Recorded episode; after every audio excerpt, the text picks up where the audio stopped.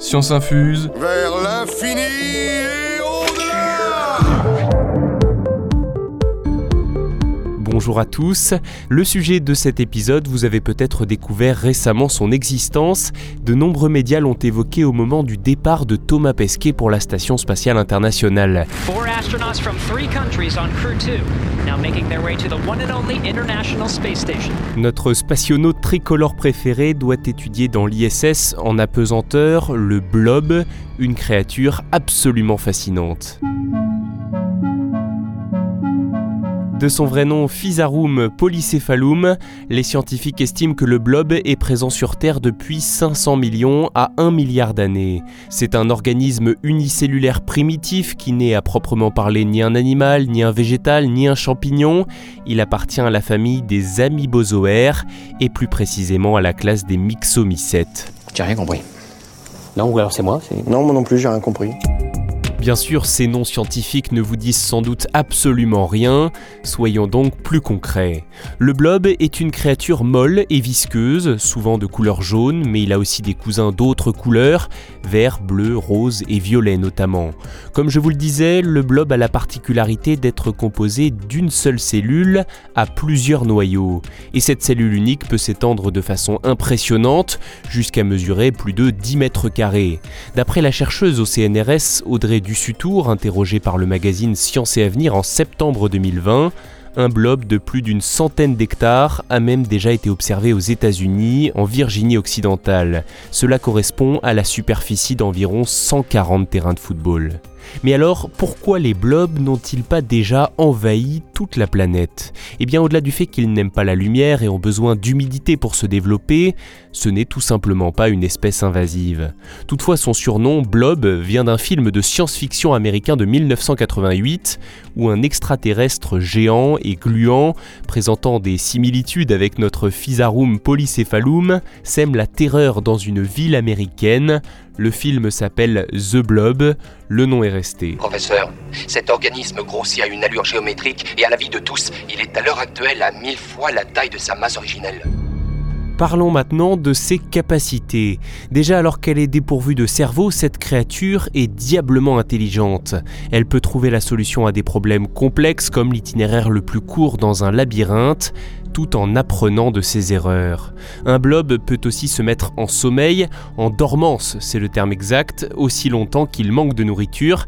C'est d'ailleurs dans cet état de dormance que sont maintenus les spécimens que Thomas Pesquet doit étudier dans l'ISS. Grâce à cette capacité de se mettre en mode veille, le blob est considéré comme quasi immortel. À cela s'ajoutent quelques caractéristiques qui semblent tout droit sorties d'un film ou d'une série de science-fiction.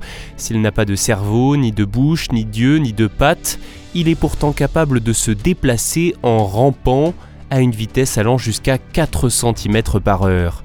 Et ce rampeur n'est pas arrêté par les liquides, il peut évoluer sur l'eau. Un visiteur venu d'ailleurs. Enfin, dernier élément fascinant, c'est la capacité du blob à mémoriser et à communiquer. Nous avons déjà parlé de son intelligence, mais cet organisme unicellulaire est aussi capable de transmettre son savoir. Cela paraît invraisemblable, mais des chercheurs du CNRS l'ont prouvé.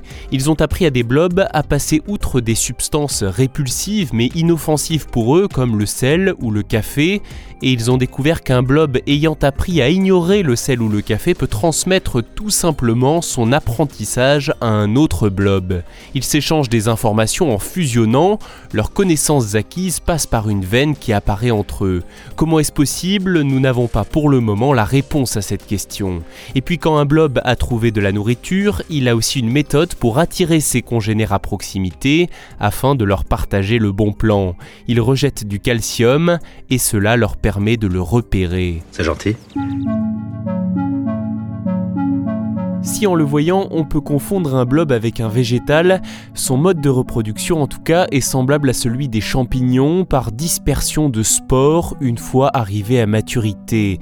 Et il se nourrit comme un animal, il engouffre sa nourriture et la consomme par phagocytose. Dans la forêt par exemple, il mange les bactéries et les champignons qui se développent sur les arbres et il rejette à la place des nutriments. C'est en quelque sorte un recycleur, son rôle est essentiel dans l'équilibre naturel. Incroyable mais vrai, des scientifiques en laboratoire ont aussi découvert que le blob raffole du jaune d'œuf et des flocons d'avoine. Mmh. Si tout cela est certes très surprenant, voire un peu perturbant, il ne faut pas craindre le blob. Non seulement il est inoffensif pour l'homme, mais il pourrait bien faire progresser nos connaissances médicales. Il est étudié notamment en cancérologie, et comme il a la capacité de coaguler extrêmement vite, des scientifiques cherchent à isoler l'enzyme responsable de sa supercoagulation. Qui sait, peut-être que demain, ces recherches sur le blob permettront de sauver de nombreuses vies. Merci d'avoir écouté cet épisode de Science Infuse, j'espère qu'il vous a intéressé. Si c'est le cas, n'hésitez pas à vous abonner en activant les notifications et en laissant pourquoi pas un j'aime, un cœur, 5 étoiles et un bon commentaire, c'est bon pour le référencement et ça fait toujours plaisir. A très bientôt